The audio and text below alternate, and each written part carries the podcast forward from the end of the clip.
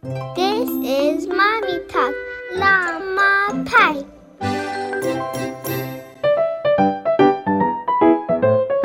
欢迎继续锁定故事广播的精彩节目，这里是辣妈派。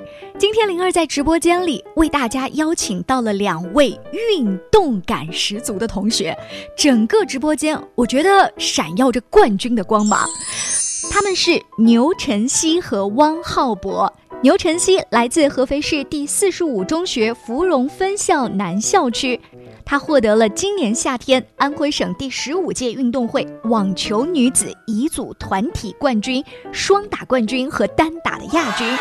另外一位汪浩博同学就读于合肥市第四十五中学桐城路校区，获得了安徽省第十五届运动会网球男子乙组单打冠军、团体冠军、双打亚军。欢迎两位冠军同学来到我们的直播间。嗯，大家好，我的名字叫牛晨曦，我今年十四岁了，打了五年了网球。大家好，我叫汪浩博，今年十三岁，打了四年的网球。三四年的网球训练生涯，除了沉甸甸的冠军奖牌，你觉得带给你们最大的奖励是什么？我觉得这个奖励就是我能在网球中体验到和队友们同甘共苦的快乐，还有永不放弃的精神。你刚刚提到第一点就是队友们，我一开始以为打那个网球训练啊，包括羽毛球训练，又不是双打，又不是像打篮球或踢足球，跟队友呢有那么多的接触吗？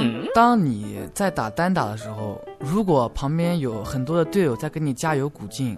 你的内心肯定是非常开心的，因为你希望你的队友不是白给你鼓励的，不会那么紧张。队友给你的鼓励给了你很多的能量，再加上平时的训练。那晨曦呢？嗯，我觉得打球，打球现在已经是我生活中的一部分，它就像我一个快乐的源泉吧。嗯，就是现在每天的学习环境下，然后我觉得一周每天打球的时光就是我最快乐的时光。这种感觉真好，因为有些小朋友是会被压着去到琴行或者是训练场，但是你们现在已经是主动自觉，并且在当中有享受的时光。如果用三个形容词来形容。你们打球的这四五年的话，我来问问晨曦，你首先想到的词是什么？首先想到的词就是快乐。晨曦是从什么时候开始知道就是网球这个运动？是家里人也爱打吗？嗯。不是，我们当时知道网球这项运动啊，嗯，我一个启蒙教练，嗯，然后呢，刚开始是带我打球，然后我才知道有网球这个项目。在这之前，我是踢足球的，不知道有网球这个项目。但至少爸爸妈妈对你的引导，就是从小不是因为一个女孩子就就是说在家里面娇生惯养，也是经常到运动场上去。因为我从小就是比较瘦小的那种，然后呢，平时也不爱讲话，很小从小就是一个很腼腆的女孩子。你你不爱讲话，可是至少我们做节目这段时间，我觉得你看浩博，你觉得呢？他一点都不像他小时候的状态，不爱讲话。对，就是因为自从打网球过后，我的性格就是变得也是很开朗了。嗯，就是不像以前就是那么不爱讲话、腼腆了。我爸妈呢，也就是觉得他通过运动把我的性格也塑造成这种。活泼开朗、阳光的样子，所以他们第一条这个，呃，期望，我觉得是完全实现了。今天在直播间里面，我整个跟你交谈的那种状态特别好。浩博，这是刚才他说的第一条关键词，你觉得你是立马想到了什么？嗯，我跟他一样嘛，我想的也是快乐。但是呢，我的，我觉得我的快乐主要是来源于我父母给我的支持。嗯，我怎么理解？呃，就是一开始一开始，我的我的爸爸是不太支持我打球的，因为他觉得打球浪费时间。第一个是浪费时间，第二个呢是就是打完球回来以后很累嘛，嗯，有的时候不想学习，嗯，所以呢，他觉得这项运动挺耽误我学习的。但是呢，他看到我在球场上能够能够这么快乐，并不像学习那么痛苦。啊，所以呢，他后来呢也就慢慢妥协了，也就慢慢妥协了，就是也就支持我打球了。所以呢，我在打球这这方面的快乐，我父母其实也有一部分原因功劳哈。对，就我我听你刚刚描述那样子的时候，我觉得如果爸爸妈妈从一开始就支持你，不会体会到那个转变的快乐。对，但是其实你在这个转变的过程当中，发现，哎呦，爹妈是真爱你啊！他发现，哎呀，你这个呃快乐更大一点，所以我们就。支持这个多一点。还有呢，晨曦跟我们再来说说有什么其他的关键词提到了网球。我来先说一个，你看你会不会把我怼回来哈？当时我们在这个演播大厅下面接你的时候的第一反应是，这应该是爱运动打网球的女孩子，因为她的皮肤的颜色告诉了我。对，但是你现在阳光灿烂，笑起来，你不会觉得？别人说哦，你皮肤颜色好深哦，好黑哦，你晒了那么久的太阳，你不会介意大家这样子去评价你吗？真的从来不会介意，而且我觉得别人，别人讲我皮肤黑，我觉得挺好的。为什么呢？就是。包括我们以前就是一直有一个规定，就是说，哎，谁的皮肤黑谁越强，哇，说明练的最多，太棒了。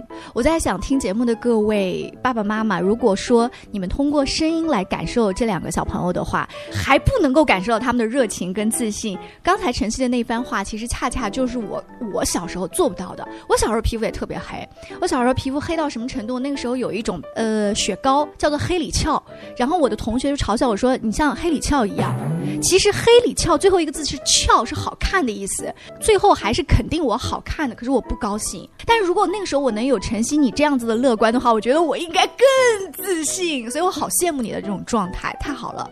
所以你要讲的第二个关键词是，就是自信。我觉得打网球确实是给我带来了很多的自信。这种自信是因为你打得越来越好，拿到了一些成绩才带来的。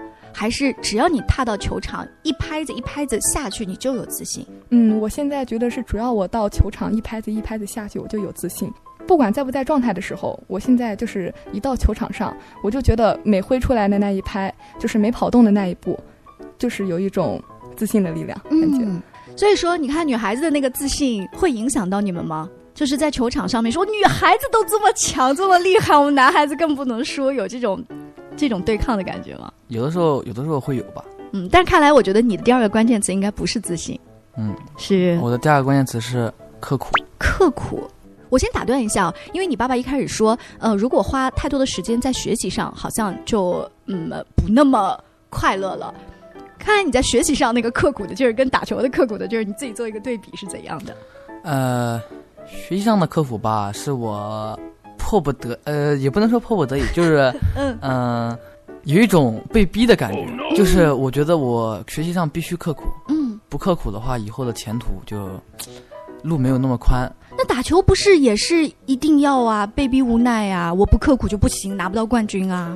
因为我一开始打网球的初衷，并不是为了锻炼身体，嗯，我一开始打网球是因为我近视，哦，当时呢，我在乒乓球和网球之间。选了一下，选择了网球。嗯，当时呢就是打着玩嘛，嗯，打着玩也没有想到，今天能够，嗯，拿到省运会冠军。嗯，所以呢，当时我只是觉得这只是一项我锻炼一下眼睛，或者是放松放松自己的一个办法。嗯，但是呢，后来呢，慢慢的练练球练的多了，自己觉得自己，嗯，还挺好，就是打网球这项运动还挺好的。我觉得你有一种那个大明星啊，经常说当年陪着同学去考中戏跟北影，最后同学都没有考上，然后他考上了，最后得了影后跟影帝的那个感觉。就你一开始不是为了真的去打网球，只是为了摘掉眼镜儿，要无心插柳，最后成功了那个感觉。你所以你刚刚提到了你最近拿到的奖牌是省运会冠军。这个比赛打的辛苦吗？这个比赛打的辛苦。嗯。但是我现在听你讲，好像还蛮轻松的。嗯，因为比赛并不是很辛苦，嗯，但是准备比赛的过程比比赛更辛苦。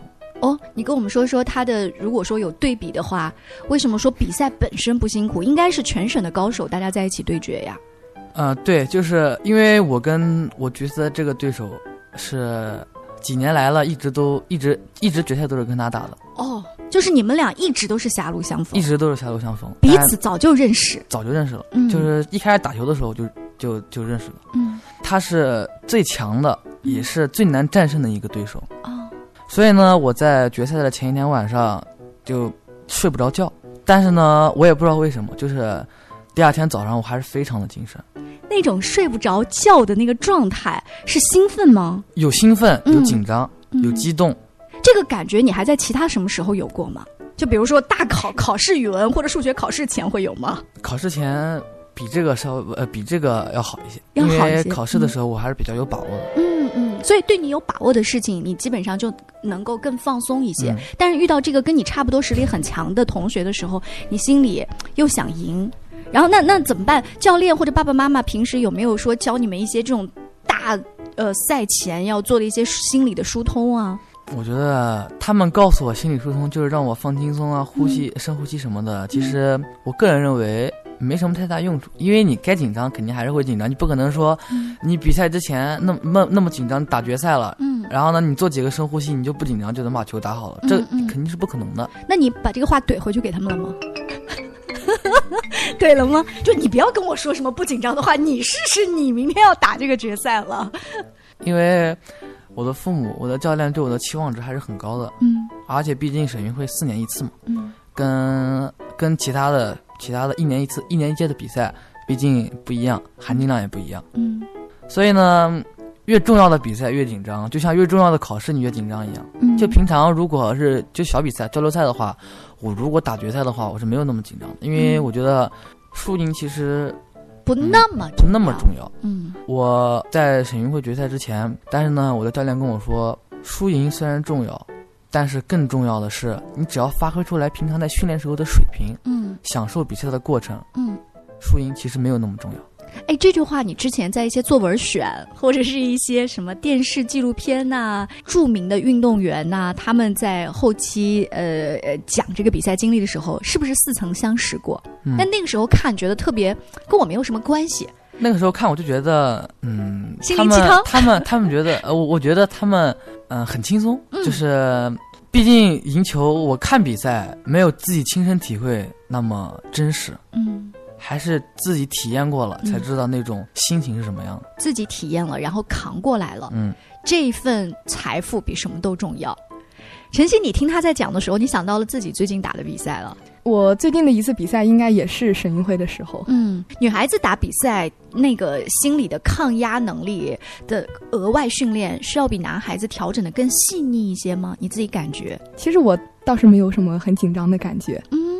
你整个状态都一直很轻松，对我就觉得就是说把比赛就当成训练一样，像训练一样比赛，像比赛一样训练。哦，这句话都好心灵鸡汤啊！但是在那个当下，我不知道你们是如何去做调整。反正像我做主持人的时候，我们曾经也站在舞台上跟自己说不要紧张，不要紧张。但你看我做节目偶尔还是会吃螺丝，就像你们发球或怎么样一样，还会有失误，对不对？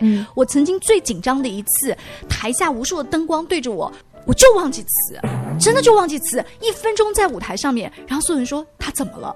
我是参加一个很重要的比赛，但是等到我讲不了了，就是讲不了了，状态不好，我就回到后台，我就在后台不停的哭鼻子，不停的哭鼻子。就是我也我也会有那种我怎么都调整不好的状态，词到嘴边也说不出来。我不知道你们那个球拍你自己挥过去，本来是要打那个角度的，但是它偏偏就飞掉了。晨曦是如何调整的？教教我们。就是打比赛啊，嗯，其实我肯定也是会有紧张的时候的。紧张的时候，比如说到关键分的时候，到关键分的时候，你可能就手软了，不敢打了，然后就开始跟对方一直挑球。到这种时候，关键分的时候，可以在心里就是你想。敢打敢拼，把平时学的你给它用出来，我觉得反而赢球的概率会更大一些。我觉得主要还是说，就是把球还是要跟对方拉住。但是如果真的对方给到了。半场球什么之类的，我也不能把球碰过去，我还是要敢打敢拼，还是要把球按半场球的方式打回去。那在听我们节目的各位听众啊，呃，刚刚打开广播，包括在手机上听的时候，可能不知道这两个同学已经是初二和初三的年纪，其实他们的学业压力还是非常重的。他们平时是如何调整跟分配自己的学习、训练、比赛时间的呢？而且这两位同学的学习成绩。都还不错。那在明天的节目当中呢，我们就来请教一下。那明天我们就来请教一下这两位同学，包括他们的家长，听一听他们来聊聊这样的时间管理，千万不要错过了。This is mommy talk，辣妈派。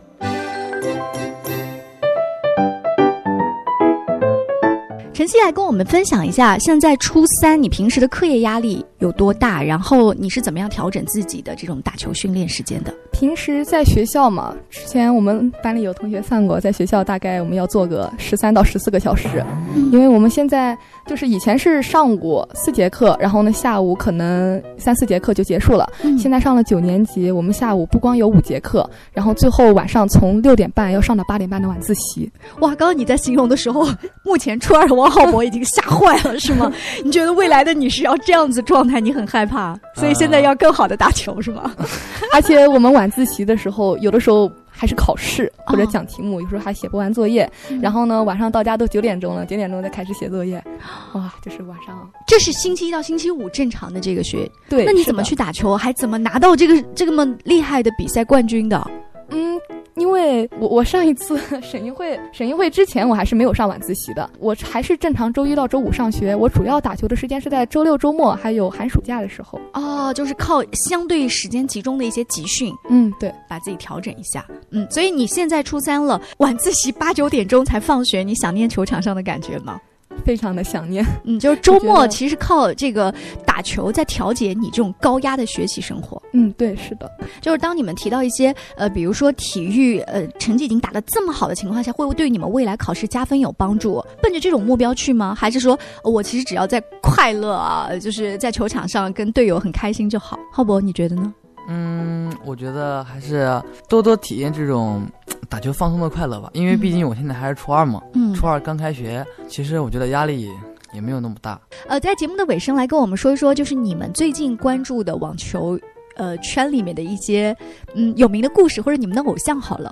我的偶像原来是费德勒，嗯，他刚退役，所以呢，我最近观看了一下那个美网，嗯。我挺喜欢阿卡的。哎，费德勒不能因为退役了你就 你就你就转投其他的球星了。你你说说你以前为什么喜欢费德勒？因为我觉得费德勒喜欢嗯玩花。你喜欢他玩花的那个状态，所以你打球时候也会玩花吗？呃，我打球不会玩花，因为我毕竟没有费德勒那样的技术。嗯嗯，就你希望有一天像他那样。我希望还是踏踏实实的吧，就是我毕竟没有他那种手感，也没有他那种想怎么打就能打出来什么样的球那种那种技术，嗯，所以还是本本分分，嗯，做好自己的那一步就行了。呃，现在我们把更多的目光放在了你刚刚说你新的偶像上面。你刚才说既然去寻找新的偶像，我感受了一下，是不是因为你要找一个新的偶像，所以在未来就是你比如说观看他们的比赛的时候，自己可以去多去学习，是是这种感觉吗？阿卡是一个非常认真的人，他应该是我学习的目标。不是任何人都能像费德勒那样，能就是得心应手的去控制这个球。嗯，但是我觉得是大部分人都可以认真的去打好每一场比赛，像阿卡一样，嗯，去奋力拼搏的。阿卡才是我真正奋斗的目标。哦，就是一个是偶像，呃，一个是奋斗的目标。他两个欣赏的角度跟追求的步伐是不一样的。嗯，谢谢谢谢。然后我们认识到了一个新的，就是除了费德勒之外，还有一个新的网球明星阿卡。晨曦，你呢？嗯，我的偶像一直都是李娜。哦，对，她是咱们中国网坛一姐嘛。然后呢，就是因为我今年暑假才读了这本《李娜传》。哇！我读了《李娜传》，然后呢，就是我也了解到，就是刚开始李娜好像，嗯，是她爸爸是让她去学羽毛球。然后呢，那个教练说他这个手腕怎么这么死啊？然后呢，后来教练就是发觉，然后呢去打了网球。然后他之之所以呢，就是我觉得他能成为咱们中国的网坛一姐，我觉得肯定也跟他努力刻苦奋斗的精神离不开。嗯，所以我一直都觉得他是我的一个榜样。嗯，谢谢，也希望你成为下一个李娜。谢谢两位同学接受我的采访。节目进行到这儿，我还要跟辣妈派的各位派友友们继续唠唠嗑儿。当时采访完，把两位小冠军送出了我们的直播间，就跟他们的爸爸妈妈也聊了聊天。因为我看得到这两位孩子不仅球打得好，性格好，谈吐好，他们的学习也非常好。我就问了浩博的妈妈，怎样帮助孩子平衡学习和运动的时间呢？浩博妈妈回复我。平衡学习和打球的时间，其实就是父母齐心协力的配合。学习方面呢，是浩博爸爸负责；打球训练和生活方面是妈妈负责。每一周，夫妻俩会把一周学习和训练的时间事先沟通好，让孩子可以无缝对接各项任务。妈妈开玩笑跟我说啊，夸张一点讲呢，我们都是用秒来计算孩子的时间的。比如说早上几点起床啊，几点吃饭啊，几点训练呀。的确，像在节目当中一开始说的，浩博的爸爸一开始觉得孩子花了太多运动的时间。可是后来，爸爸发现孩子的运动、训练和比赛给孩子带来的变化是生活和学习中学不到的。于是，爸爸慢慢的开始妥协，直到支持。其实，在训练中的刻苦、咬牙坚持、认真完成的每一场比赛，在比赛中永不放弃、拼搏，不管是顺境还是逆境，不到最后一分，比赛就没有结束的坚定信念，还有教练、老师对孩子的表扬，对孩子自身自信心的提升，这些慢慢的其实影响着孩子的学习和生活，这个啊是相辅相成，你会发现各方面都越来越好。浩博妈妈还跟我强调。我一直在做一种可能性，就是让其他的家长和孩子也知道，学习和运动是可以兼得的。这件事情我们要一直坚持到坚持不了为止，做一个榜样，给后面的家长和孩子们一点信心，一点坚持运动下去的勇气。谢谢浩博妈妈跟我分享了这么多。我觉得，对于那些正在犹豫、可能在生活的接送和学习陪伴当中遇到实际困难的爸爸妈妈，多少是会有点亮希望的帮助。还有要跟大家分享的就是牛晨曦的爸爸，你们在节目当中都可以感受到晨曦的快乐、阳光、自信。我在晨曦爸爸的朋友圈里看到这样一条短视频和一段文字。孩子一周紧张的学习和我一周紧张的工作，每个周末的训练成为我们俩快乐的源泉。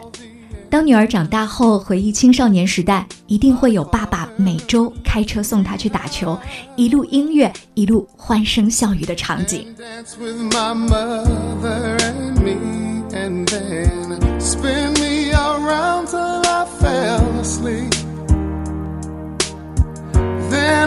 Stairs he would carry me. And i knew for sure i was loved. 我读到这儿你应该能够感受到。当我们在感叹那是别人家的孩子他们的运动他们的学习基因都非常好的时候其实在反思一下那是因为良好的亲子关系给了他们非常松弛的基础跟环境。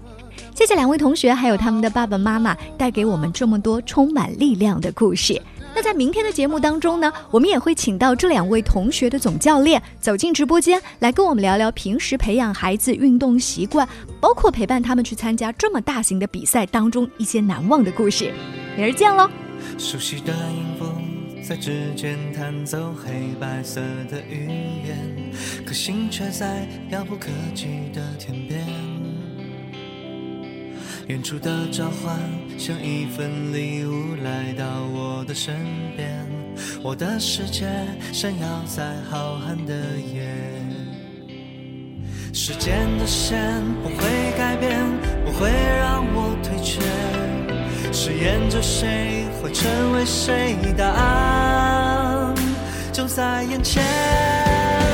我逆着风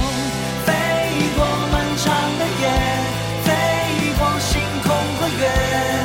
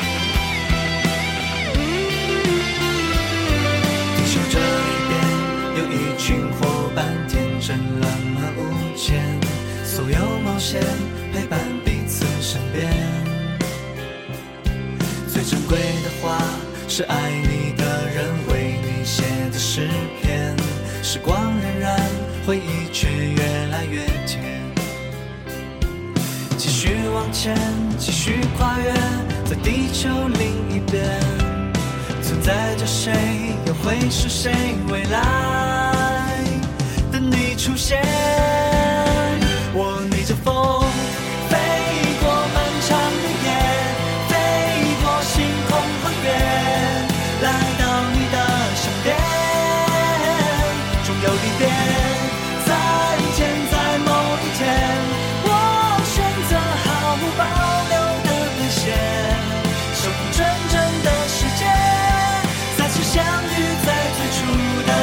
长